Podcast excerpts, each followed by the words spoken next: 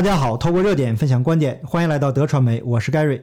今天呢，我们还是来讲一讲这个郑州地铁五号线沙口路到底发生了什么。幸存者他的文章出来了，而且是惊心动魄呀。那么同时呢，呃，地铁内部的人员呢，就是这个地铁站，他是从业者，他也把他的这个知道的一些事情给爆料出来。呃，看了之后呢，真是让人非常的愤怒。我们废话不多说。那这期节目呢，我们的素材会比较多，呃，可能会被黄标，那无所谓了，所以我就不出镜了，请大家啊原谅。我觉得内容才是最重要的。那好，首先我们就来看这位幸存者他是怎么说的。他说：“让大家担心了，现在已经平安无恙。”他是昨晚五号线沙口路的幸存者，他现在呢只能用这个词来形容，手到现在都还是抖的。那第一次车内进水时，车内等了很久，车长室才这个门才打开。他们摸着墙壁栏杆，沿着车内隧道一路往前走，但是水流太急，只好原路返回。后来呢，听到说坚持往前走的人，这个其中呢就有安全到达的，那有被水冲走的，人员太多，没办法及时获得信息。那回到车内后，有人就指挥让去后车尾。说那里会开门，可是呢，他刚刚从那个后车尾一路走到车头，车呢已经呈现的倾斜的状态，车尾的水已经没到腿部了，所以他就一直站在车头等待。过了没有几分钟，车门关闭，车内断电，漆黑一片呢。由于刚开始开的车门，车厢内水位迅速上升，一度到胸部。各种嘈杂声、哭声、人贴人以及氧气稀薄，快让他窒息了。他不敢说话，也不敢动，怕体力不够，缺氧让他口干舌燥，只能不断的喝地铁内的水，保持冷静。那他给老柴爸妈发了信息，告诉他他爱他们，立好遗嘱。手机还剩下百分之九的电。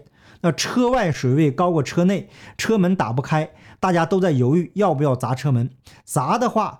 可是车内没有任何应急锤，而且砸开车门外水的流速可能会迅速把大家冲走，后车厢人会没希望。不砸的话，我们要被憋死。大家一直边吵边在车内一直等，列车员和司机都不知道跑哪里去了，他们都抱一丝希望，希望他们去找救援了。大家所有的电话都打不出去，不知道过了多久，车内有记者，有朋友是修地铁的，大家都疯狂发信息打电话给幺幺零、幺二零、幺幺九，市长电话，呃，全都打不通。终于打通了第一个电话，却告诉他们要砸窗自救，那他们瞬间崩溃绝望。赶紧找东西。有个有经验的大哥说：“座位下面看看有没有灭火器。”又不知道过了多久，不知道谁找到了。那车厢右边比左边高，大家就换着人从右边开始砸。此时大家体力都有些不够了，砸了很久都没有砸开，而且砸的时候灭火器砸烂了，车厢内全都是干冰白色粉末。他当时真的要气死了，头开始晕，柱子开始抓不住了，不知道谁从后面拖了他一下，水里都是白色的粉末，他就头扎到水里狂喝。那旁边有人就喊他不要喝，他大脑这个时候已经开始有点模糊了。那后来呢？不知道谁又找下去砸破窗的那一瞬间呢，所有人都快哭了，都拼命的吸气。他不知道谁给他递了瓶水，他已经握着瓶子动不了了。后来呢，不知道谁帮他拧开了水。再后来，听说是在抽水，水位稍稍下降点。再后来呢，他体力恢复，去拖一个孕妇，因为车内好几个孕妇、孩子，这些人呢就把他们往车窗送，让他们能呼吸到新鲜的空气。那后来呢？等到救援人员过来，旁边一个弟弟拉着他的手说：“姐，你先走。”那不知道他怎么样了。那后面就有人喊说：“有体力的女人先走。”他被人流挤了出去，外面有人拽着他的手拖了出去。看到穿橘黄色马甲的人，他终于感到自己能活了。摸着隧道栏杆，一点点走出去。走出去那一瞬间，崩溃大哭。他们已经在车厢内困了快四个小时。最绝望的是。看着车内的水位一直上升，密闭空间氧气越来越少。他们出去后浑身湿透的，在地上，在地铁口大口大口的呼吸着新鲜空气，喝着雨水，站了两个小时，地铁口全被淹了。那。车辆全过不来，门口只有军队、消防、救护车，还有一些附近的人。他当时已经冷得浑身发抖。地铁对面的小区有对善良的夫妻过来问他们要不要去他们家等待。他弓着身子被他扶着去了他们家，那全楼断水、断电、断网。那此时呢，他们的屋里已经有了近几十个被救的人员。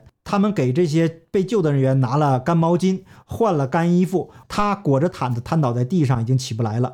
旁边有个小妹妹告诉他说，来时地铁站内躺了一排，脸上盖着布。他当时吓得说不出话来，只知道哭。那早上四点多呢，摸黑在屋里坐着，旁边的大哥跟他说一夜没睡，站在窗户外面看着。救护车这个来回好几趟，两点多和四点多各运走一批人。他说他在车厢内拖着几个人，拖出来的时候啊，这些人的身体很僵硬，他们没有再敢往下继续说。那雨一直下，高架桥下车都过不来，高架上车全堵在那儿。老柴被困在航空港，家里人呢被困在路上，所有人都急得一夜没睡。他们几个获救人员呢，决定从高架上走回家。路上碰到了好心大哥，搭了段顺风车，还有两位大哥送过来的水。回家上楼时啊，真是爬着一层一层回的。看到了他想念已久的家人，喝了碗婆婆熬的姜汤。那洗头时啊，发现头发里面有玻璃渣。充上电，打开手机，被打爆了的电话，一切都恍若隔世。他昨晚做梦都没想到还能再看到这个世界。他以为他真的要交代在那里了。他是独生子女，没有好好尽孝。那他儿子还没有过周岁生日。昨晚车厢内的那个记者呢，撕心裂肺地喊：“他是两个孩子的妈妈。”身边好多人都在哭着打电话交代后事。他不敢扔身上的小包，他怕他死了没有能证明他身份的东西。那他怕自己被水泡的变形，没人能认出他。好多人体力不支晕倒了，就再也没有起来。那后面呢是一些感谢的话，然后他说：“活着真好。”看到了这位女士的经历呢，感觉呢在中共国呀活着真难呐，人如蝼蚁一样。那到底这个地铁里面它的水为什么会涨得那么高？那为什么明知道下那么大雨要泄洪了，为什么这个地铁还会再继续运营？那是谁命令这个地铁在运营的？那是不是要找出这个人来负责任？那在这个过程中，究竟谁做了哪些愚蠢的决定？那有一位自称是业内人士的就出来爆料了。至于他爆料的信息是否准确无误，那么这里我无法验证。可是呢，从逻辑上来看，他说的非常的真实。那就把这位地铁从业者他的爆料跟大家分享一下。他说他也不怕别人查他水表，作为地铁从业者，他就敢这样说。那运营口领导。不敢拍板做决定，为了保全乌纱帽，不给自己添麻烦，在已经接到红色预警的情况下坚持运营，造成最后不可挽回的局面。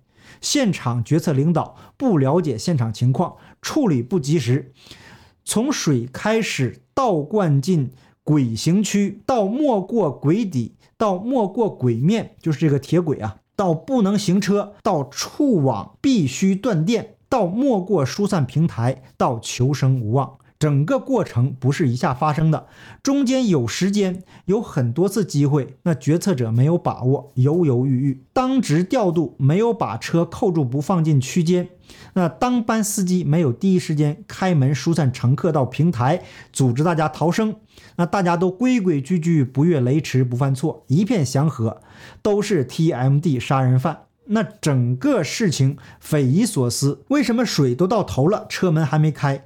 天灾固然发生了，但是没有预警的，各怀鬼胎，抱着侥幸的心理，人祸一定是主要的因素。视人民的生命如无物，视国家的财产如粪土。市里不给下命令，就坚持运营不背锅。现在好了，带着愧疚生活一辈子吧。那我个人觉得呢，这些人应该是不会有什么愧疚。因为啊，现在中共就是个逆淘汰机制。那在台上的这些人呢，就是掌握实权的这些人，都是通过溜须拍马、通过这个送礼啊、通过贿赂上去的。那真正有实力的人呢，在这个过程中他已经被淘汰了。因为啊，真正有能力的他也不屑于做这些事情。所以呢，呃，未来呀，这种事情应该不会是第一次，也不会是最后一次。这种灾难呢，一而再、再而三的发生。